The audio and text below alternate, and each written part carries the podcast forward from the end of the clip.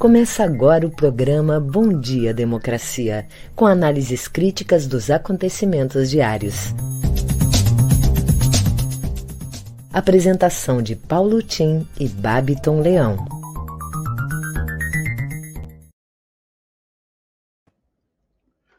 Bom dia, democracia. Bom dia, democratas de todos os quadrantes do Brasil Bom dia, internautas que nos seguem, meus caros colegas de trabalho, convidados de hoje. Oito horas em Brasília, capital da esperança.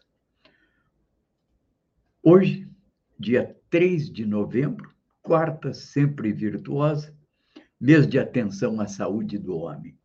Cuidado com o silencioso câncer de próstata. E como diz aquele velho boleirão, né? E assim passam os dias e nada de impeachment. Uma pergunta que não quer calar desses dias é feita por Vinícius Torres Freire na Folha de São Paulo de 31 de outubro.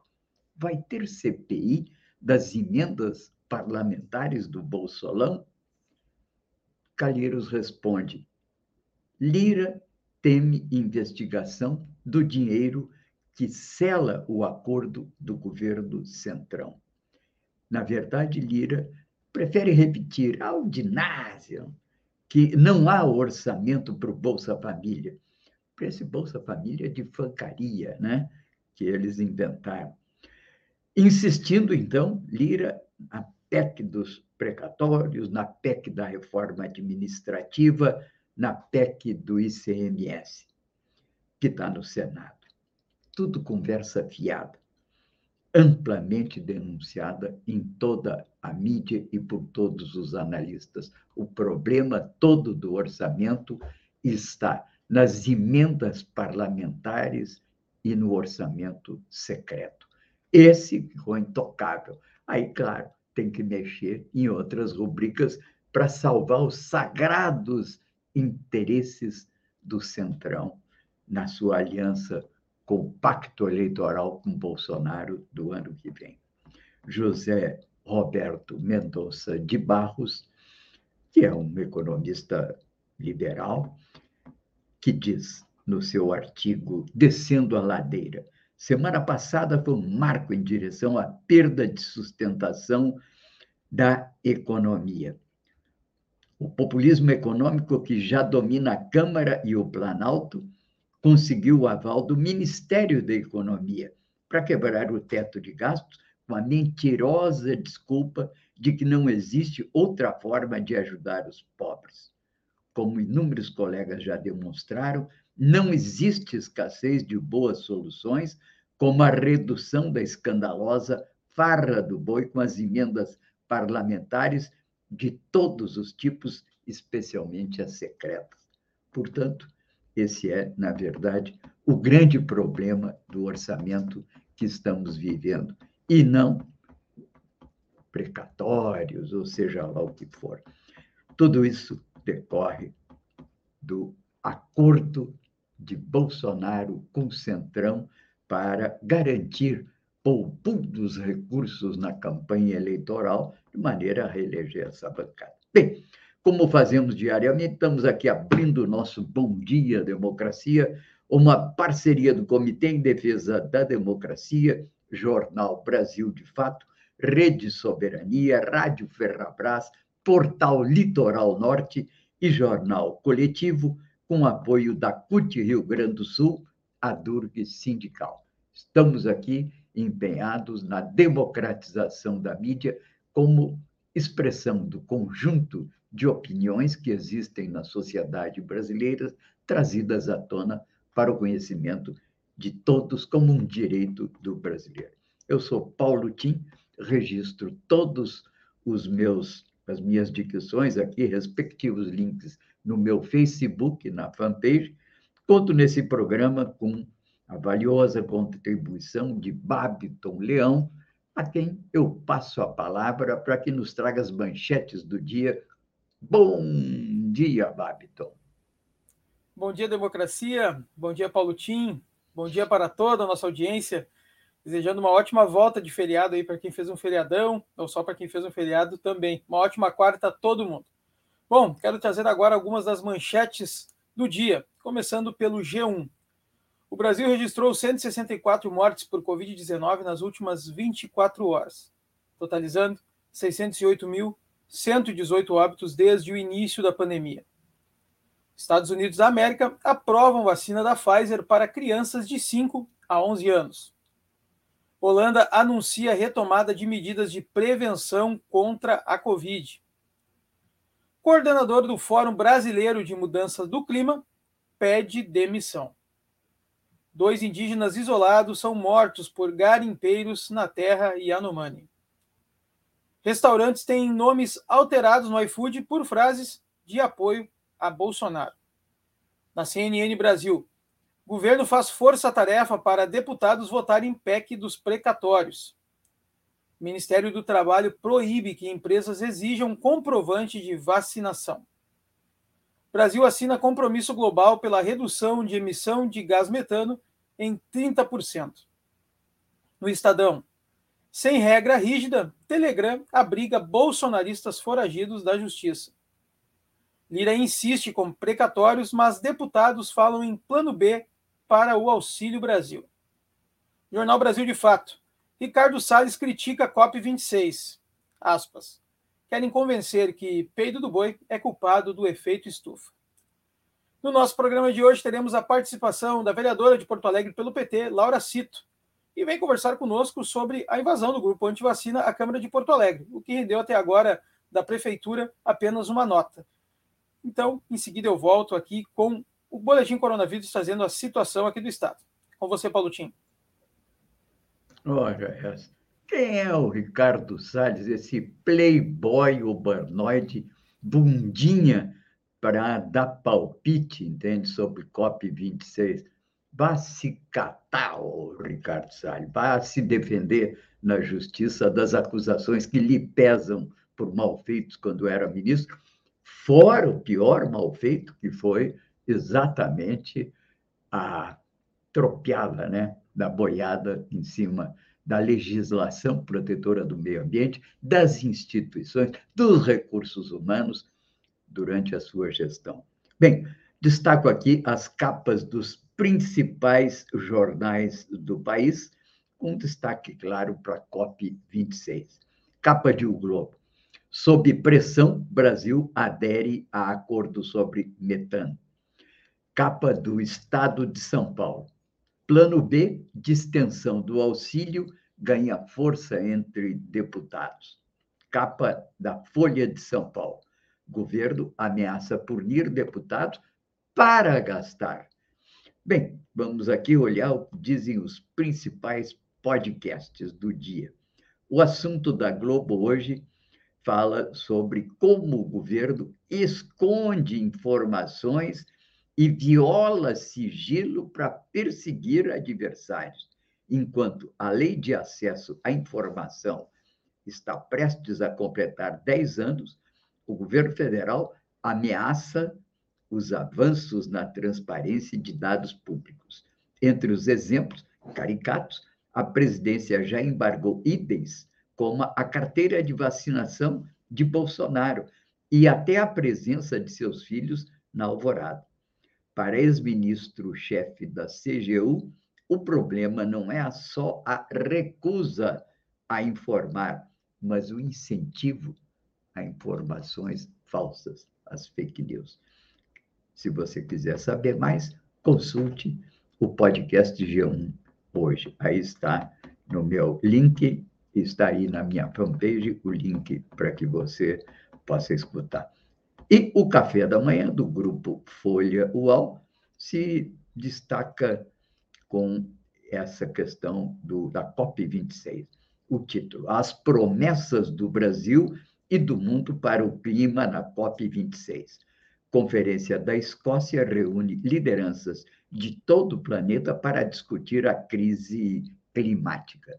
Na verdade, ontem foi assinado e o Brasil foi pressionado a assinar foi assinado um protocolo em que os países, inclusive China, se comprometem a acabar com o desmatamento no mundo. O Brasil foi empurrado, um pouco empurrado pelas circunstâncias para assinar. Bem, aqui trago a vocês também uma novidade, podcast da BBC. BBC Brasil tem dado muitas contribuições em termos de informação precisa. A equipe da BBC News Brasil lê para vocês algumas das suas melhores reportagens em podcast. Mando para que vocês aí acompanhem esse processo. Bem, nós temos aqui ainda outras questões que eu queria chamar a atenção, mas o destaque que eu daria como destaque do dia hoje é a carta aberta da ABI a Jair Bolsonaro. Diz a carta, mais uma vez, o senhor envergonha o Brasil, presidente, repudiado por governantes do mundo inteiro, em cada evento de chefes de Estado, o senhor mostra que o país foi relegado a uma situação de um pária da comunidade internacional. Na reunião do G20, no fim de semana, mais uma vez, o senhor foi obrigado a ficar pelos cantos como aqueles convidados indesejados a quem ninguém dá atenção. Como reação, age como um troglodita, hostilizando e estimulando agressões a jornalistas que lhe fazem perguntas corriqueiras. É de dar vergonha. Na cerimônia de abertura do evento, o primeiro-ministro Mário Draghi cumprimentou os chefes de Estado e de governo com aperto de mão, mas o evitou claramente fato devidamente registrado pela imprensa italiana. Não quis ser fotografado a seu lado. Mas as coisas não ficam por aí. Percebendo que era quase um penetra, o senhor preferiu não aparecer na foto oficial com estadistas do mundo inteiro. Sentiu a rejeição. Tampouco sentiu-se à vontade para participar do passeio organizado pelo governo italiano para os líderes do G20, que tiraram fotos jogando moedas na Fontana de Trevi. Mas o vexame e a vergonha foram maiores. Seus seguranças agrediram jornalistas brasileiros, roubaram seus equipamentos em represália a pergunta simples sobre razões pelas quais o senhor não cumpriria a agenda comum aos demais chefes de Estado. Foram repórteres da Globo e do jornal Folha de São Paulo e um comunista da UOL que foram à delegacia de polícia formalizar queixa das agressões praticadas por seus seguranças. Mais um acontecimento inédito. Assim, assim, os senhores demais membros da comitiva, incluído representantes do Itamaraty, foram incapazes de uma palavra de desculpa aos profissionais que estavam trabalhando. Ao contrário, continuaram hostilizando os jornalistas brasileiros. A ABI, mais uma vez, faz o registro com o seu comportamento avesso à democracia e ataques à imprensa e ao trabalho dos jornalistas, o senhor estimula as agressões, torna-se também responsável por elas. E como uma bola de neve, só aumenta o seu isolamento. Pior, o isolamento não é só seu, atinge e envergonha o país que o senhor representa.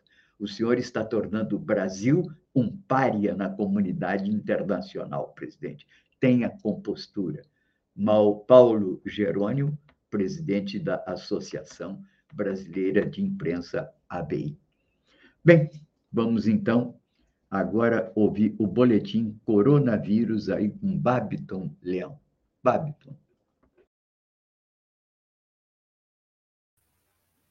Vamos lá, Paulotinho. Vamos trazendo aqui o boletim coronavírus com a situação do Estado. Faz algumas semanas que eu não trago mais nada sobre o Estado, de, decorrente do, dos assuntos do programa, mas hoje a gente vai trazer este levantamento do painel Coronavírus RS, que é disponibilizado pela Secretaria Estadual de Saúde, e foi atualizado ontem às 10 horas e 29 minutos.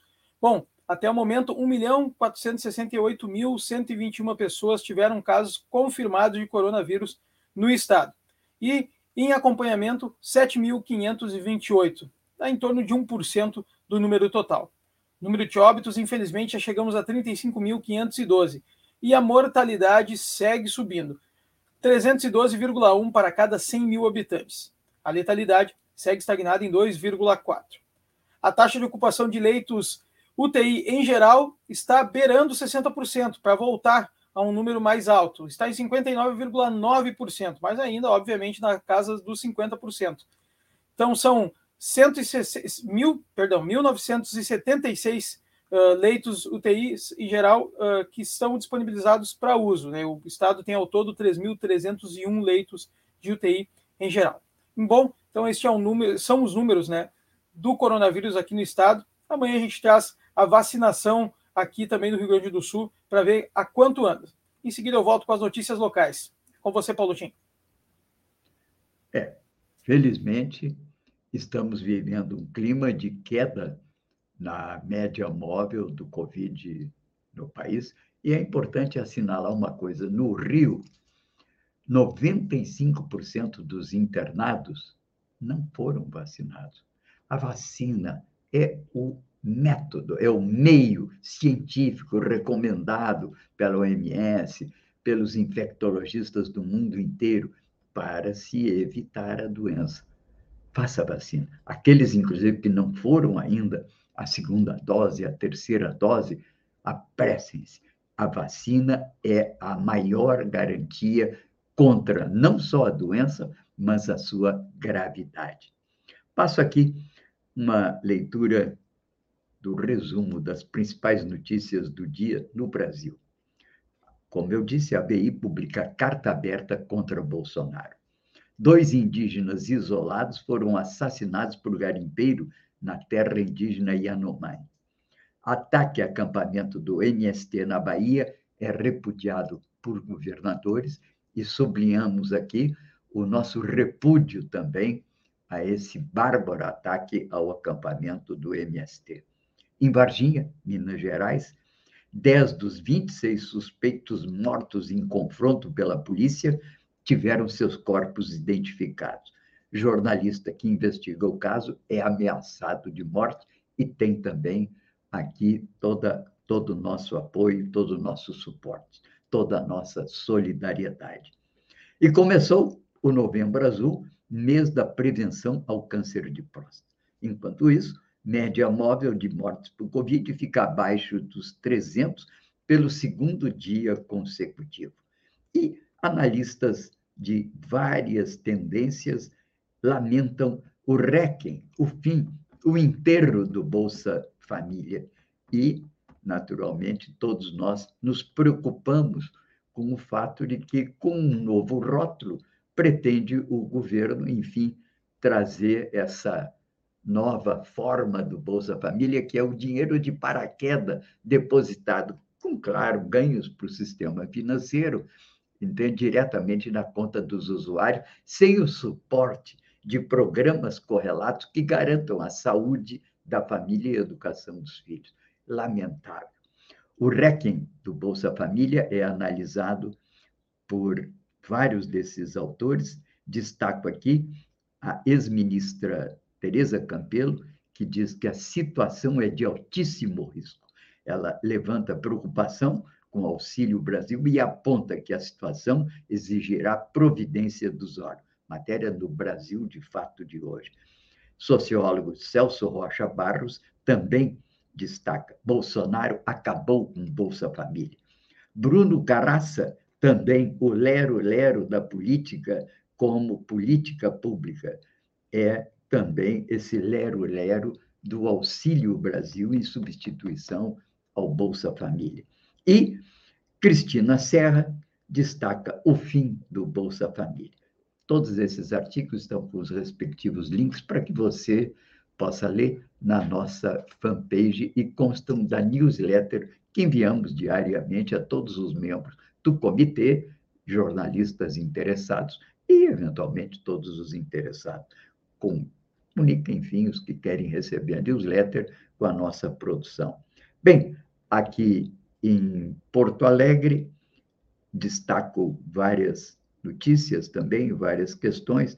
O julgamento do ano, que é aquela cobertura do Boate Kiss, uma nota do Marino Beira dizendo que começa no dia, começa em dezembro E, naturalmente, que haverá uma transmissão ao vivo pela TV Justiça. Grande expectativa sobre esse fato. Estive esse fim de semana em Santa Maria, minha terra, onde fiz minhas primeiras letras e guardo as mais ternas lembranças da minha vivência ali quando menino e pude sentir a expectativa da cidade com relação a esse julgamento que se desdobrará semana que vem. Enquanto isso, dezenas de artistas eh, foram ao ato em desagravo a Luiz Fernando Veríssimo.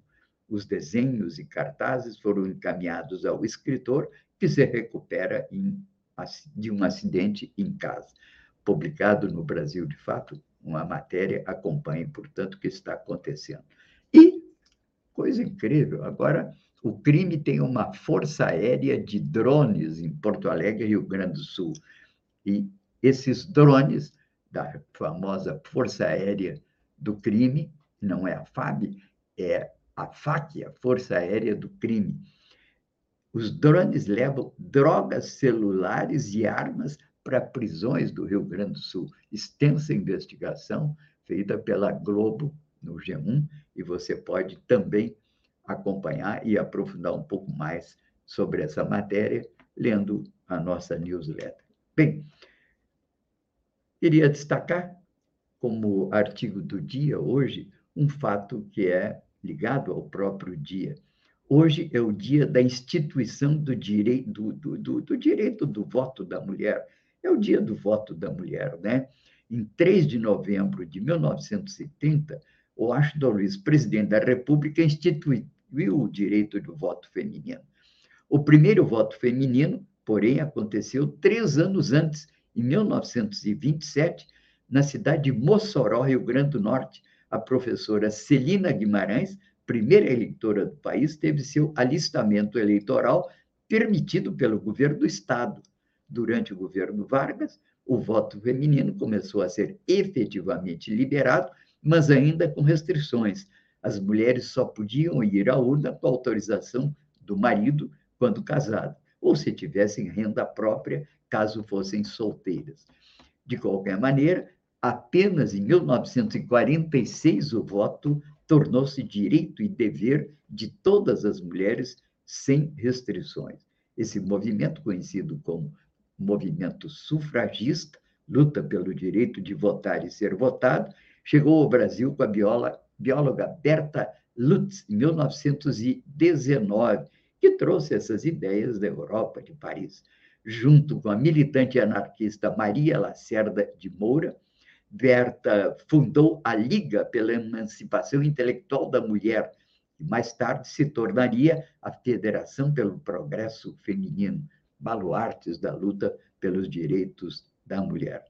Bem, hoje as mulheres são maioria no eleitorado, são maioria em várias posições do país, inclusive nas universidades, mas ainda lutam pela equiparação salarial e maior reconhecimento, não só na vida pública, como na direção de funções privadas. Bem, esses são os principais assuntos. Vamos ver o Babiton. Nos diga aí as notícias locais, Babiton. O que, que temos? Vamos lá, Paulo Tim, trazendo aqui as notícias locais dos nossos parceiros do Matinal. Tem plano definido, Porto Alegre promete na COP26 ser carbono zero até 2050. A Prefeitura de Porto Alegre assumiu ontem, na Conferência das Nações Unidas sobre Mudanças Climáticas de 2021, COP26, em Glasgow, na Escócia, o compromisso de zerar as emissões de gases de efeito estufa até 2050. A medida foi anunciada pelo secretário do Meio Ambiente, Urbanismo e Sustentabilidade, Germando Brento, que estava no, no evento representando o prefeito Sebastião Melo, MDB. Brent assinou o documento que integra a capital à campanha Race Zero, uma ação global entre cidades, empresas, investidores e instituições de ensino superior para se juntar ao esforço de eliminar o aquecimento a 1,5 graus, meta estabelecida no Acordo de Paris em 2015. Antes de Porto Alegre, os municípios gaúchos de Canoas e Esteio já haviam se juntado à campanha. Melo endossa a campanha por desobrigação do uso de máscaras. O prefeito de Porto Alegre, Sebastião Melo, disse ver condições da capital ser liberada do uso de máscaras de proteção em ambientes ao ar livre. No Twitter, Melo destacou que oito em cada dez residentes da cidade já estão com a imunização completa contra o coronavírus. Aspas. Há condições de, aos poucos, retomar a rotina, escreveu. O uso de máscara, cuja obrigação caiu no Rio de Janeiro e no Distrito Federal recentemente, vale no Rio Grande do Sul por força de lei federal o que, na visão da Procuradoria-Geral do Rio Grande do Sul, deixa o Estado sem margem de manobra. Conforme o Procurador-Geral Eduardo Cunha da Costa, em entrevista à GZH, não há necessidade de contrair a legislação nacional, aspas, salvo se cometermos ilegalidade. Ele salientou, no entanto, que já existe um interesse político nesta flexibilização. Depois de quatro meses de queda no número de casos, o Rio Grande do Sul teve um leve aumento nos diagnósticos de Covid em outubro na comparação com setembro. O índice, porém, não se refletiu em internações. Câmara estuda endurecer acesso ao plenário.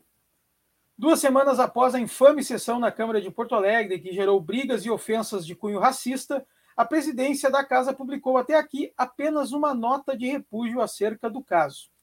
No entanto, Internamente, mudanças do funcionamento da segurança do legislativo estão em discussão e podem acarretar em uma maior restrição para o acompanhamento de sessões. Agredida verbalmente em 20 de outubro, a vereadora Bruna Rodrigues, PCdoB, cobrou providências e diz não se sentir segura no próprio plenário em razão do ocorrido, enquanto o presidente da Câmara, Márcio Binzeli, PDT, anunciou a criação de uma comissão de ética permanente sobre a questão. Bom, Paulo Tim, em seguida eu volto aqui com as, atrações do dia de hoje na rede. É com você. Ok. Bem, voltamos à COP26 em Glasgow, Escócia. E a notícia é que Brasil, China e mais de 100 países assinam um acordo para zerar desmatamento até 2030.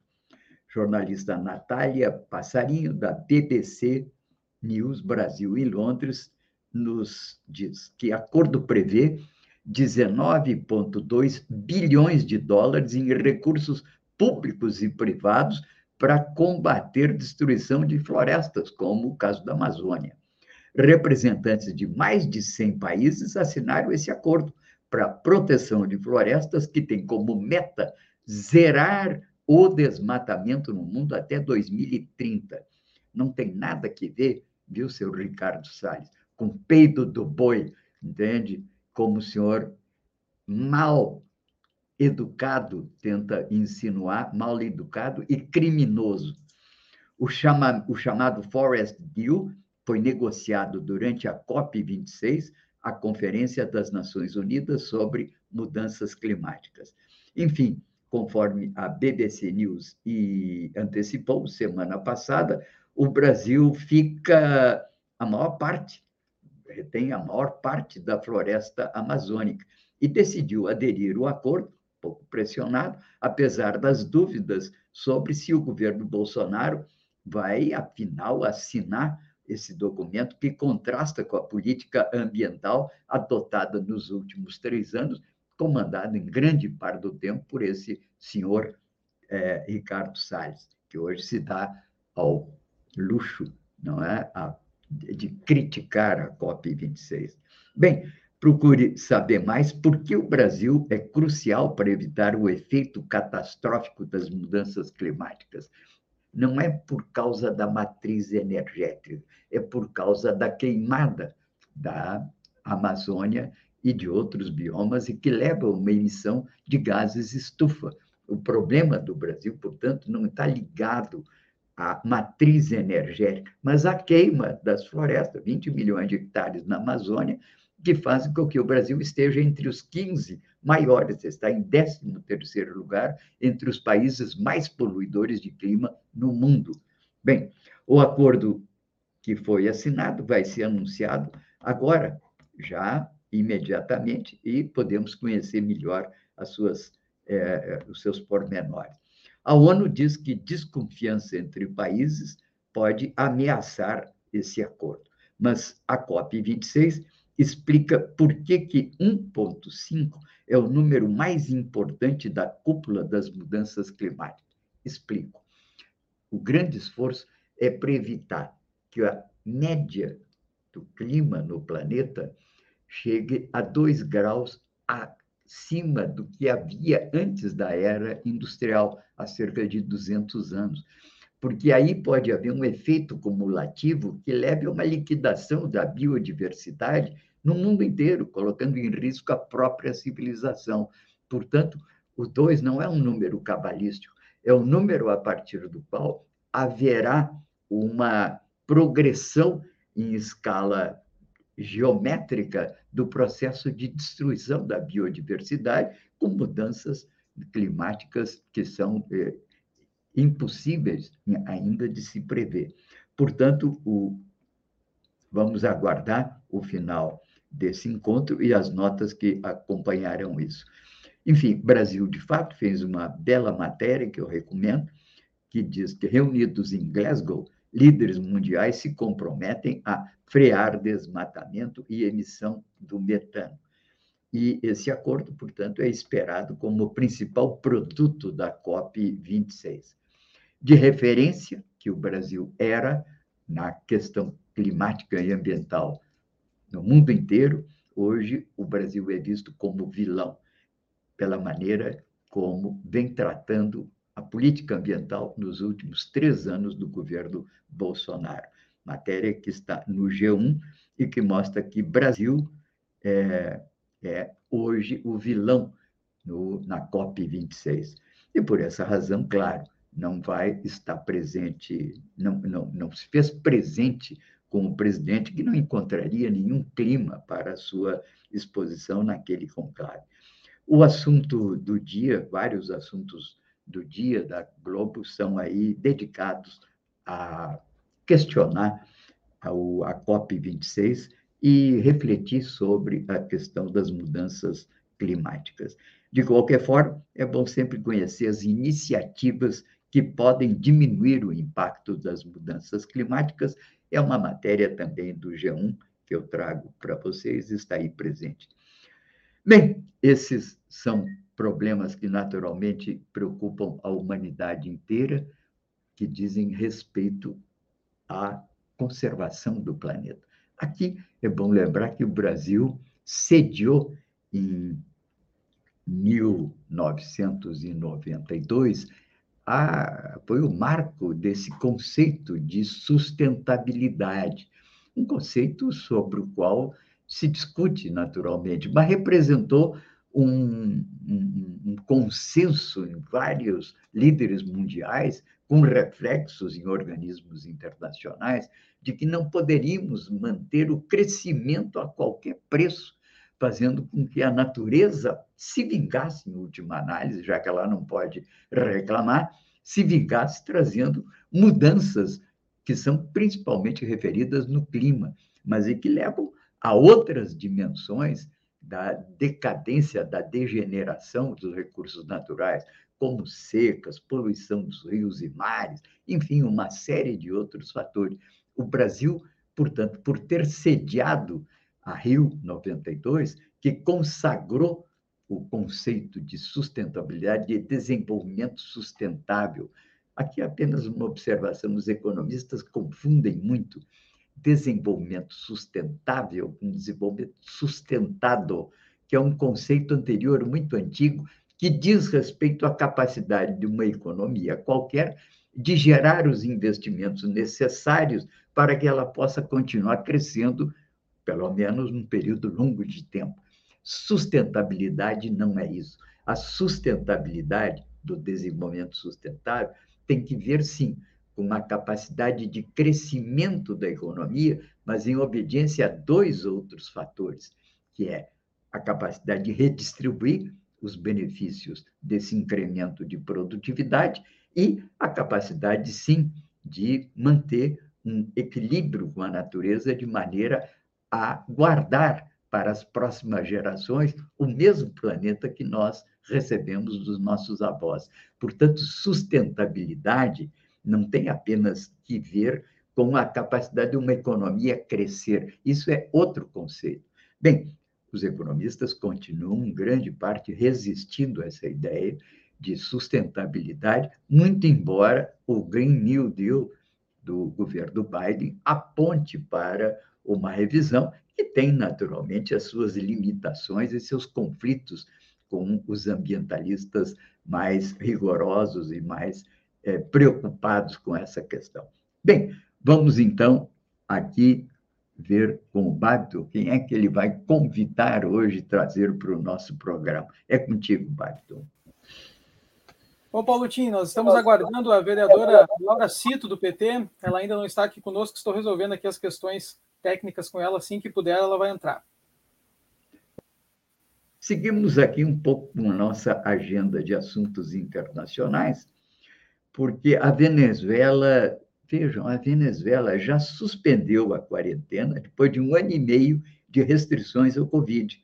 Isso pelo aumento da vacinação, uma certa recuperação econômica e eleições, que seriam principais fatores para o fim do isolamento social da Venezuela, social e político, e que caminha para e passo com uma tentativa de acordo e conversações entre o governo Maduro e a oposição.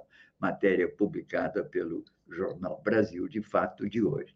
O Correio da Cidadania traz uma matéria muito boa da Elaine Tavares, também sobre a América Latina, mostrando que o empresário Guilherme Laço procura, com políticas de ajuste liberal, procura naturalmente recair o peso da recuperação econômica daquele país sobre os trabalhadores. E isso os está colocando num campo de luta contra o empresário Guilherme Lasso. É muito possível que no Equador aconteça algo parecido com o que está acontecendo na Colômbia, que já aconteceu no Chile, uma reação popular às políticas neoliberais, na Colômbia conhecido como el estallido, que é exatamente essa resistência dos movimentos populares a esse austericídio marcado pelas políticas neoliberais. E uma matéria aqui muito interessante que nos traz uma pesquisa que foi publicada no Economista do México, né? que mostra que Obrador, o presidente do México, é o segundo melhor presidente no mundo inteiro. E Bolsonaro, imagine, Bolsonaro é o pior.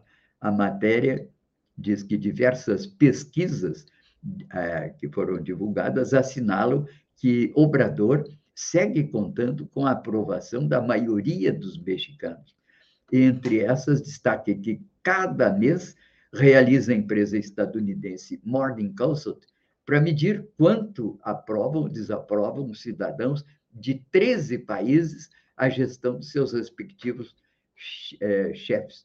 Então, é, de Estado, de acordo com essa pesquisa, até o 19 de outubro, Obrador segue em segundo lugar, ocupando quase ininterruptamente, desde 2020, essa posição, debaixo apenas do primeiro-ministro da Índia, Narendra Modi, quem também, desde 1 de janeiro de 2000, ocupou o primeiro lugar quase ininterruptamente.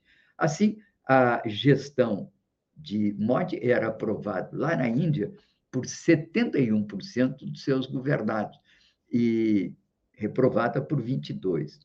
Nesse mesmo dia, 65% dos mexicanos aprovava a gestão de Obrador, presidente do México, e 26% reprovava. Em terceiro lugar, o primeiro-ministro italiano, Mário Draghi, com uma aprovação de 23 pontos, muito debaixo da, do presidente da Índia e do presidente do México. Bom, de acordo com esses pontos percentuais de aprovação, aparecem Merkel, o japonês Kishida, o estadunidense Biden, o australiano Morrison, enfim, até chegar à situação daqueles que estão muito mal, no, estão muito mal né, no, na figura, que é o espanhol Sanches, o canadense Trudeau, o britânico Johnson, que já está pelas tabelas, não deve muito longe, o sul-coreano Moon, o francês Macron, que já está também provavelmente se despedindo, e o que está em pior lugar, o brasileiro Jair Bolsonaro. Bem, isso apenas para ilustrar essa lamentável figura que o Brasil vai ocupando no cenário internacional. Bem, aqui eu queria destacar que é a nossa convidada de hoje teve uma emergência e não vai participar. De qualquer maneira, eu passo aí para o Babiton para ele nos trazer alguma, alguma coisa que se refira à nossa programação, alguma observação dos nossos internautas. Babiton. Então, Paulo Tim, vou trazer aqui a nossa programação da Rede no dia de hoje, quarta-feira, dia 3 de novembro, e temos o Espaço Plural, que acontece de segunda a sexta, às 14 horas, aqui na Rede e também nos canais dos parceiros, numa grande rede de parceiros que o Espaço Plural é transmitido. Bom, hoje vamos abordar a controvérsia do teto de gastos. E para conversar sobre esse tema, vamos receber a ex-presidente do Conselho Regional de Economia do Rio Grande do Sul, Simone Magalhães, presidente da Associação Nacional dos Procuradores da República, Ubiratã Caseta, o doutor em Economia e professor do PPG Profissional em Economia da URGS, Robert Iturriete Ávila, e o professor titular da URGS, professor visitante do Meiji University Japão e pesquisador do CNPq, Fernando Ferrari. Com a apresentação do Espaço Plural você já conhece. É da Clarissa Hennig, jornalista da Rádio Com Pelotas, e do Solon Saldanha, nosso companheiro aqui da Rede. Das 14 às 15 horas, não perca então Espaço Plural. E hoje também temos Invisíveis, histórias para acordar no seu quarto episódio. Lembrando que são nove episódios desse projeto, que tem a parceria da Débora Finocchiaro e também do Casulo, que é uma rede, que é, um, um na verdade, um, um, grupo de também de artes lá de Portugal. E dessa vez, para apresentar o programa junto com a Débora, a Débora vai contar com a companhia da Patrícia Souza, diretamente de Portugal. E vão conversar sobre exposições da invisibilidade. Para abordar esse tema, vão receber o Leandro Celister e o Daniel Gonçalves. O Daniel também diretamente lá de Portugal. A realização é da Casulo e também da Companhia de Solos e Bem Acompanhados e aqui da Rede. Acontece todas as quartas-feiras, às 19 horas. Esse é o quarto episódio, vamos até nove episódios. Então fique ligado na programação da Rede hoje. Você pode acompanhar por todas as nossas redes sociais, Facebook, YouTube, também no Instagram vai ter alguma coisinha, ou até no Twitter. Não prometo transmissão por lá, mas obviamente a gente vai ter algum aviso. Aproveita e segue os nossos canais, segue as nossas páginas, ativem o sininho, se inscrevam no canal da Red e deixe cada vez essa ideia cada vez mais uh, idealizada e cada vez mais forte. A gente precisa da contribuição de todos. Bom, Paulo Tim, em seguida eu vou devolver para ti agora, em seguida eu quero falar aqui um pouco com os nossos internautas também. Assim que puder, só me chamar.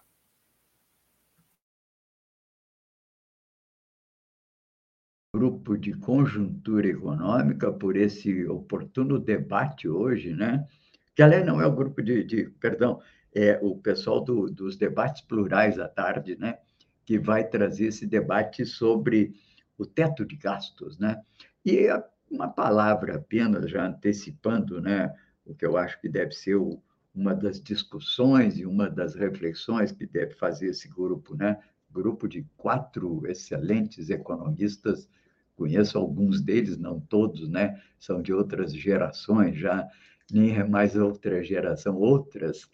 Bom, mas eu queria lembrar que teto de gastos é uma inovação radical do princípio da responsabilidade fiscal e que foi aprovado no Brasil por emenda constitucional número 95, a PEC da fome, lembram? Ele não pretende apenas eh, formalizar um teto para os gastos governamentais. Não é isso, não. Essa PEC ela pretende reduzir a presença do Estado no Brasil dos atuais 33, 34% para 20% ao longo de 20 anos. O objetivo, portanto, não é cortar gastos, é reduzir a presença do Estado dentro da economia e na vida social. Queria lembrar que na época do Império no Brasil, a presença do Estado era 2,5% do PIB.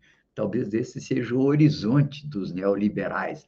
Imaginar uma situação onde o setor privado domine completamente a vida econômica.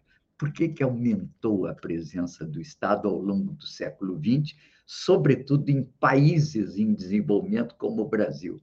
porque o Estado teve que cumprir funções na promoção do desenvolvimento teve que criar um colchão de investimentos e segmentos de infraestrutura sobre os quais pudesse germinar um pouco artificialmente um processo de industrialização.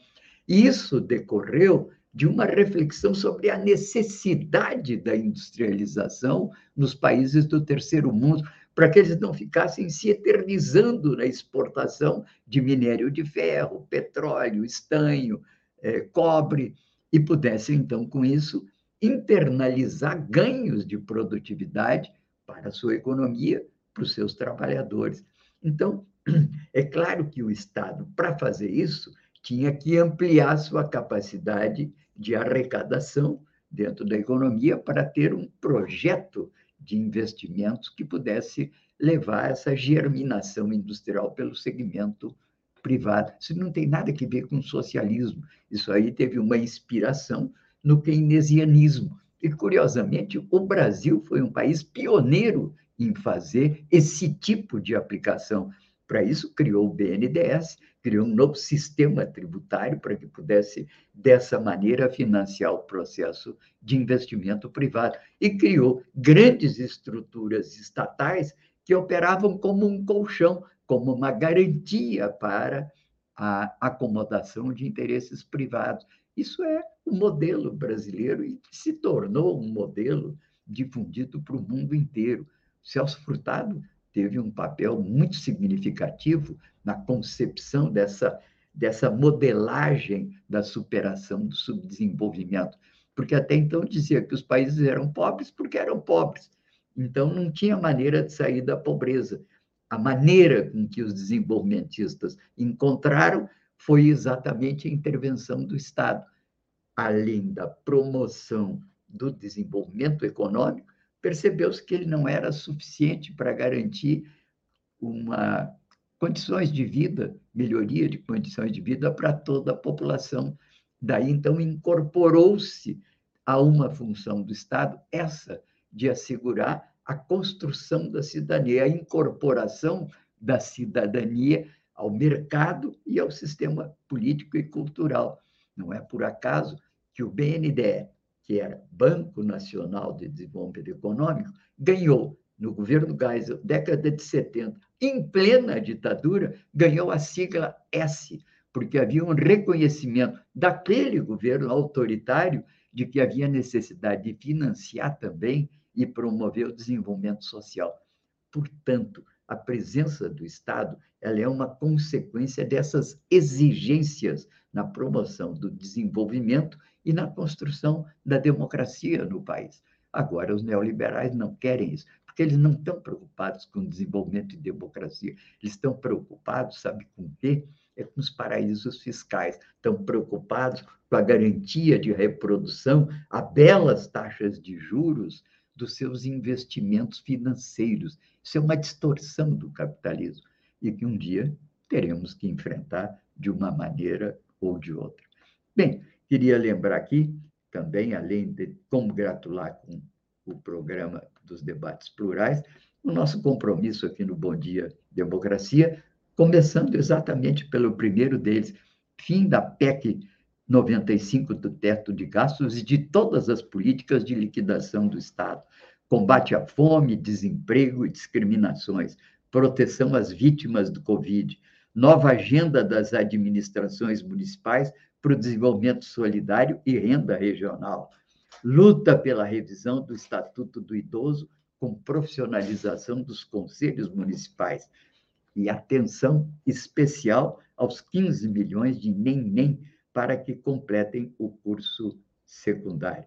Ah, eu acho que eu errei, não é debates plurais, é espaço plural. É um espaço de debates plurais. É, essas vezes eu me atrapalho aqui, eu peço desculpa aí ao pessoal do comitê, mas enfim, vamos ver se o Babiton tem algum recado dos nossos internautas, alguma observação. Ô, Babiton, diga lá. Temos sim, Paulotinho, temos. Faz horas que a gente não conversa aqui com os nossos uh, ouvintes, e obviamente avisando, né? O pessoal que manda comentário não aparece. É, se mandar comentário pelas redes dos parceiros, não aparece aqui para a gente, mas pode seguir mandando, não tem problema algum, não aparece aqui ao vivo, a gente depois confere todos os comentários. E se quiser que seu comentário seja uh, visto aqui ao vivo, colocado na tela, você tem que comentar sim, você tem que comentar nas páginas da Rede ou nos canais do YouTube. Mas pode seguir comentando de onde achar melhor. A gente agradece a todo mundo que assiste, que compartilha o programa Bom Dia Democracia e os demais programas da Rede. Bom, hoje estamos, uh, temos a presença aqui, na verdade, da nossa companheira Nay Oliveira, que ela ainda ela dá um bom dia lá no início, Tim, e depois aqui ela fala sobre a exposição, sobre o conceito, sobre a sustentabilidade e elogia né, a sua fala. A Tereza Bey também participa aqui conosco, o Joaquim Terra Pinto, companheiro diário aqui do programa, a, a Tereza Bey coloca que a Laura representa ela e ela diz que o prefeito Melo é Bolsonaro. E também temos a participação do Schultz Antônio, que manda um bom dia e está diretamente aqui de Porto Alegre. A gente manda um abraço e agradece muito a participação de todo mundo. Se mantenham ligados aqui na rede e fique por dentro de toda a programação. Não esquece que também no estaçãodemocracia.com você ainda fica com uma grande eh, qualidade musical que foi selecionada pelo Guilherme Xavier Sobrinho. Então, bom dia, democracia. Eu volto com o Paulo Tim. Bom, não esqueçam que de manhã cedo também nós temos aqui de seis até às sete horas, horinha do chimarrão. Se quiserem me acompanhar no chimarrão, sempre temos uma seleção feita por Celso Jardim, músico aqui de Torres, de música sertaneja, música sertaneja brasileira da melhor qualidade. E de 7 a 8, a nossa homenagem a Noel Guarani, com uma seleção de músicas da nova fase da música nativista do Rio Grande do Sul, especialmente com a seleção das Califórnias, das vencedoras nas Califórnias da canção. Mas, vamos chegando ao final, queria destacar que sempre aqui mencionamos os quatro grandes problemas, crises que afetam o Brasil hoje há algum tempo e que se projetarão ainda durante um ou dois anos. A crise sanitária, ela vai naturalmente cedendo um pouco, já temos uma média que é uma média um pouco superior a 200 óbitos por dia, isso é um alívio, mas lembrando que a China, que é a China, pediu aos moradores da área de Wuhan e outras províncias que estoquem alimentos porque teme um recrudescimento do Covid. E na Holanda, país da Europa Ocidental, retomam as políticas de restrição de medo de uma recidiva do Covid. Portanto, estamos superando a crise, estamos, mas todo cuidado ainda é pouco. Na questão da crise hídrica, que é o segundo ponto das nossas quatro crises, o país continua na expectativa de alternativas de longo prazo para superar o problema. Enquanto isso, vão pagando altíssimas contas de luz. Na crise socioeconômica, o problema principal é a inflação. Já nem falo no desemprego, que afeta 14 milhões de pessoas, mais 14 no desalento, que são essas que nem procuram emprego porque não há. Temos 30 milhões de pessoas aí numa situação de vulnerabilidade, 20 milhões em situação de fome.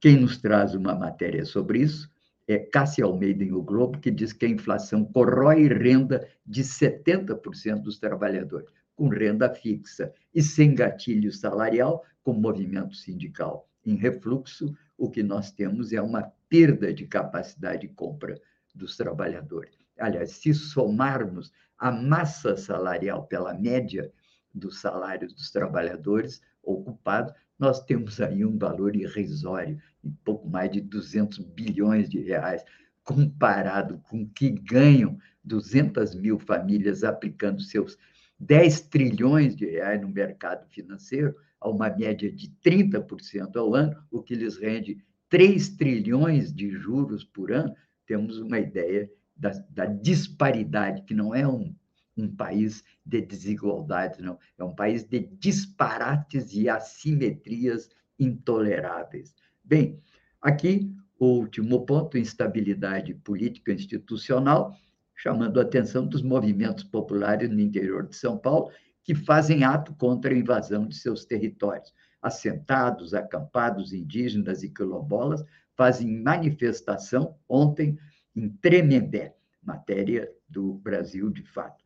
E agricultores registram ataques a tiros contra assentamento do MST em Prado, na Bahia. 20 homens encapuzados incendiaram ônibus, fizeram vários disparos e fizeram trabalhadores reféns em Prado. Matéria do Brasil, de fato, também. Aqui a nossa solidariedade com o MST, com os trabalhadores do MST e nosso repúdio a essa violência institucional. As eleições de 2022, enfim, são uma, um corolário desse processo de instabilidade política que vivemos. Hoje, várias matérias destacam, enfim, o cenário eleitoral. Moro chega ao Brasil para trabalhar pré-candidatura, PSD arma palanque presidencial para Pacheco, em 17 estados, Planalto teme que Pacheco, candidato, emplie entraves para o governo no Senado, o radicalismo gera seu contrário, artigo de Joel Pinheiro, e Carlos Pereira nos traz uma matéria sobre a vitrine da terceira via. É sempre interessante acompanharmos esse cenário eleitoral que vai se desenhando um pouco cedo, mas os analistas se debruçam sobre cenários que vão se desenhando para as eleições de 22. Bem, vamos ficando então por aqui hoje. Muita coisa sempre. Ah, claro, esquecendo o artigo do nosso ex-governador Tarso Genro, publicado no Sul 21, Bolsonaro em Roma, em Roma Vargas Llosa no Congo, Taylor Diniz respira em Porto Alegre. Ele chama atenção, sobretudo, para esse cinismo de Vargas Llosa de justificar aquele massacre que levou 5 milhões de mortos no Congo, levado a efeito em terras de propriedade do rei Leopoldo da Bélgica, e diz que isso, na verdade, quando o Vargas Llosa diz que, afinal de contas, ele era um homem intelectualizado e culto, é, ele mostra o cinismo da narrativa liberal quando se explica por coisas que são absolutamente injustificáveis. Vai aí, portanto, também para vocês na newsletter hoje o artigo do ex-governador Tal Sugiro. Bem, vamos ficando por aqui. Agradeço ao Babiton, nosso produtor, radialista. Agradeço também ao meu querido aqui Gilmar Tigrão, que é o responsável pela qualidade do som e essa bela imagem desse jovem faceiro que vocês recebem todos os dias aí nas suas casas. Até que ele procura melhorar um pouco, viu? Então, devo muito isso a ele. Muito obrigado, Gilmar. Então, até amanhã. Bom dia, democracia. Viva a democracia. Amanhã estaremos aqui, quinta-feira. Eu acho que as coisas estão melhorando. Devagarzinho, a gente está vencendo essa guerra. Nossa, é bom demais, né? Ver que as coisas estão voltando ao normal. Mas a gente sabe que não é hora de bobear. Pensar que tudo está resolvido é o maior perigo. A campanha da vacinação precisa continuar. Todo mundo precisa tomar as duas doses. E também seguir com todos os cuidados. Usar máscara. Usar álcool em gel. Lavar as mãos com água e sabão. Manter o distanciamento social. Aí sim a gente vai conseguir controlar esse vírus. Voltar a conviver e ter esperança no futuro. Vamos juntos. Falta pouco. Aguenta aí que vamos conseguir. E a gente vai voltar a sorrir. E o país todo vai voltar a sorrir. Portal da Vacina.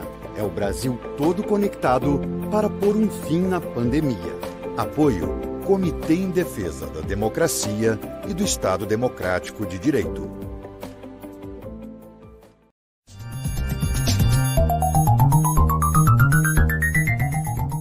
Este foi o programa Bom Dia Democracia. Nos encontramos amanhã às 8 horas.